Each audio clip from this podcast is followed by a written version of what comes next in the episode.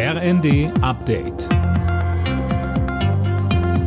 Stündlich neu. Auf den Punkt informiert.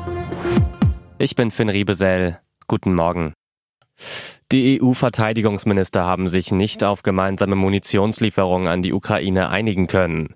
Ihr Treffen in Stockholm ist ohne konkrete Ergebnisse zu Ende gegangen. Der EU-Außenbeauftragte Borrell hatte vorgeschlagen, dass Kiew Munition im Wert von einer Milliarde Euro von den Mitgliedsländern bekommen soll. Eine Entscheidung dazu wurde vertagt. Von ukrainischer Seite hieß es, der Vorschlag von Borrell sei nicht genug. Es müsste viermal so viel Munition her. Alle ärztlichen Befunde und Medikamentenlisten in einer elektronischen Akte. Das soll Ende nächsten Jahres Standard in Deutschland sein. Heute will Gesundheitsminister Lauterbach seine Pläne für einen Neustart der elektronischen Patientenakten vorstellen. Ziel ist unter anderem Mehrfachuntersuchungen zu vermeiden.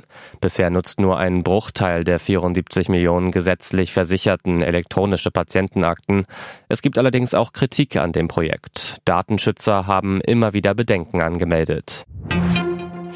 Schweden und Finnland wollen in die NATO und versuchen heute weiter auch die Türkei davon zu überzeugen. In Brüssel kommen die Länder wieder zu Gesprächen zusammen. Fabian Hoffmann berichtet. Damit dem Verteidigungsbündnis neue Länder beitreten können, müssen alle anderen Ja sagen. Und das hat neben Ungarn nur die Türkei bislang nicht getan. Vor allem Schweden ist der türkischen Seite ein Dorn im Auge. Ankara wirft Stockholm vor, nicht konsequent gegen kurdische Aktivisten vorzugehen, die in der Türkei als Terroristen gelten.